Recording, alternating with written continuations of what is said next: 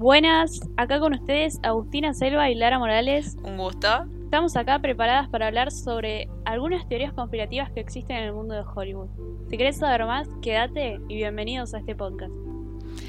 En este mundo de Hollywood, por lo que nos, muestran los medios de comunicación, nos damos cuenta que con el transcurrir del tiempo, los propios famosos se autodestruyen, producto de lo que ellos mismos crearon, la fama, y ni hablar de las cámaras, las luces y sobre todo la plata. Pero ¿en qué punto de su, de su vida sucede esto? ¿En qué momento pierden el control? En mi opinión, cuando están en lo máximo de su carrera, que están totalmente expuestos a los ojos de la gente, 100% juzgados todos los días, es cuando más se empiezan a volver locos. Si no, si no lo, pueden soportar, es cuando empiezan a, enloquecer. Claro, y acuden a las drogas para sentirse bien conmigo mismo, yo creo. Es, lo que creo yo. Por eso este ambiente está lleno de adicciones y famosos en rehabilitación y ni hablar de los que reaccionan violentamente hacia los fans o, o paparazzi que los siguen todo el tiempo. Sí, y hablando de eso de la violencia, uno de los casos más vistos fue el de Britney Spears, que salió en todos lados, las escenas que hizo en público cuando tocó a los paparazzi y demás. Era muy raro verla así, porque era una de las estrellas del pop más importante y verla decaer de esa manera fue un golpe duro para todos sus fans. Después no se volvió a hablar de ella hasta que volvió a ser tendencia nuevamente en las redes sociales, con el hashtag FreeBritney. Pero ¿sabes qué es lo, gracioso de, de, este hashtag, Selva? Decime. Es que todo comenzó en 2008, cuando fue internada y su padre solicitó una tutela temporal debido a la salud mental de Britney. La tutela la incapacitaba para tomar decisiones cotidianas por su cuenta. O sea, que no, no podía controlar su carrera, gastar su propia plata, no podía ni ver a sus hijos. Debe ser horrible, como una madre. Sí, totalmente. Y es más, no puede ni usar, claro, no puede ni usar sus propias redes sociales. Más de 10 años después, su padre decidió que la tutela sea permanente hasta el día de hoy ella sigue sin poder controlar su vida con libertad.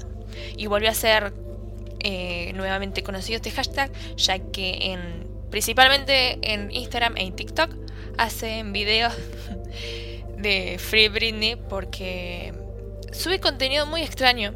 O sea, es medio raro, vos los ves y decís, mm, estás bien Britney. Y, y sube como pistas para que vean, para que los fans la ayuden. Claro. Y bueno, como esta teoría de Britney, hay miles más que rodean a Hollywood. Algunas de las más importantes acerca de las muertes o posibles suicidios que nunca se comprobaron. Eh, suicidios. Una, uno de los que todavía siguen dudas es el de Marilyn Monroe. Sí, que fue encontrada muerta el 5 de agosto de 1952. En su departamento oficialmente se dice que se suicidó con pastillas, pero yo no lo creo. El sargento Jack Clemons, que fue el primero en llegar a la escena, asegura que la escena no parecía un suicidio, sino que parecía arreglada. El lugar estaba limpio, dijo que el cuerpo estaba manipulado y no había rastros de ninguna clase de pastillas. Se dice que el cuerpo tenía signos de forceo y varios moretones. Además, el, diario y los registros telefónicos de Marilyn habían desaparecido. Las sospechas aumentaron cuando Evelyn Murray, la ama de las llaves de la actriz, cambió varias veces sus versiones de los hechos, Años después, en 1985, Eunice aseguró que ese día el hermano del entonces presidente Kennedy Robert, eh, Kennedy, Robert Kennedy, había estado en el departamento de Marilyn y había tenido una fuerte discusión. Las posibles razones de su asesinato pueden ser por venganza de la mafia y por su cercanía con los Kennedy. Otra muerte que causó mucho furor por eh, como Marilyn fue la de Michael Jackson en 2009, específicamente el 25 de junio para el cumpleaños de Lara. No, man, mi cumpleaños. Su médico personal, Conrad Murray, lo encontró agonizando en su casa en, Los, en su casa en Los Ángeles. Michael murió horas después en el hospital. Su causa de fallecimiento había sido una intoxicación por propofol y otra droga, que Murray le había recetado para tratar su insomnio él había dicho que él le había eh, administrado 25 miligramos, aunque no sea una forma muy ortodoxa. La autopsia reveló que el propofol se encontraba en el estómago, cuando en realidad es una droga que se administra por intravenosa. Y además no había 25 miligramos, como dijo Murray, sino que había 180. ¿180? Exacto, lo que llevó a pensar que estaba eh, metido en el homicidio, en el supuesto homicidio. También otra cosa que nos lleva a pensar a eso es que las autoridades afirmaron que Murray nunca mencionó que le había dado propofol, sino que mencionó otro medicamento totalmente distinto. Y que al guardaespaldas de Jackson le dijo que se deshiciera de los restos de otro medicamento blanco, que sería el propofol. También se descubrieron grandes cantidades de llamadas y mensajes que Murray hizo en el momento en el que supuestamente estaba con Michael agonizando, lo que lo dejó en la mira de todos los fans. Otro caso que puede ser de un asesinato es el caso de, Lady Di, la presidenta británica, y su novio fallecieron el 31 de agosto en un accidente automovilístico. Hoy siguen las dudas. ¿Qué ocurrió aquella noche? ¿El auto en, que se estaban trasladando estaba en buenas condiciones? En medio del túnel del puente del alma, y aún sin saber bien el porqué, la lujosa limusina chocó contra un pilar. El novio murió al instante, Diana hora después, y el conductor que según la gente manejaba una velocidad que podría superar los 150 km por hora.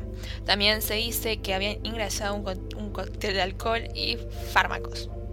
Lo interesante de esto es que solo el guardaespaldas que viajaba en el asiento del acompañante se salvó. Y también es muy raro porque ninguno de ellos tenía el cinturón de seguridad. Una teoría dice que Lady Di y su pareja escapaban de los periodistas, otra es que fue asesinada por la familia real británica, ya que Lady Di habría conseguido pruebas de la relación que existía la familia real británica y la red de tráfico sexual de los menores Jeffrey Epstein. Bueno, exactamente. Si un lado malo de la fama es donde están las presiones y las exposiciones, el peor lado de, de, todo ese esa fama, ese reconocimiento, es cuando se cometen estos delitos que son encubiertos por todas estas personas que están llenas de plata y de influencia. Jeffrey Epstein, multimillonario estadounidense, que fue encontrado muerto en su celda en agosto del año pasado también. Todo pasó en agosto. Increíble. Tras haber sido condenado por tráfico de menores, cercó en su celda con las sábanas de su cama una hipótesis que algunos consideran poco creíble debido al, alto nivel de seguridad con la que cuentan las prisiones. Muchos creen que lo asesinaron por una orden de uno o de varios de los poderosos en lo que podía incriminar. a muchas jóvenes la traficó con sus amigos y socios comerciales como Donald Trump, el príncipe Andrés y el hermano de Lady Di, Charles Spencer. Tenía montado un esquema piramidal de abuso sexual y pedofilia Incluso su pareja, Janelle Maxwell, era su cómplice. Bueno, y otra de las muertes, como la de Lady y su pareja, que está relacionada con toda esta red de prostitución que creó Jeffrey Epstein, es la del DJ mundialmente reconocido Avicii. Un capo. Que fue encontrado muerto por pérdida de sangre porque se hizo cortes de una botella en Oman el 20 de abril de 2018. Si bien las autoridades dicen que no se encontraron indicios de que hubiera sido un homicidio, los fans, tristes por su muerte, eh, crearon esta teoría que lo relaciona con Jeffrey. Este rumor que surgió en internet dice que fue asesinado para silenciarlo, ya que supuestamente tenía conocimiento acerca de esta red de prostitución, eh, porque lo había demostrado, o eso se interpretó en uno de sus videos que se llama For a Better Day, donde muestra hombres con mucho dinero traficando a menores de edad. Sí, y lo curioso es que todos los casos que vimos de suicidios, entre comillas, obviamente, eran jóvenes. Eran muy jóvenes. Muchas gracias por escuchar. Gracias por escucharnos. Y saludos. Adiós.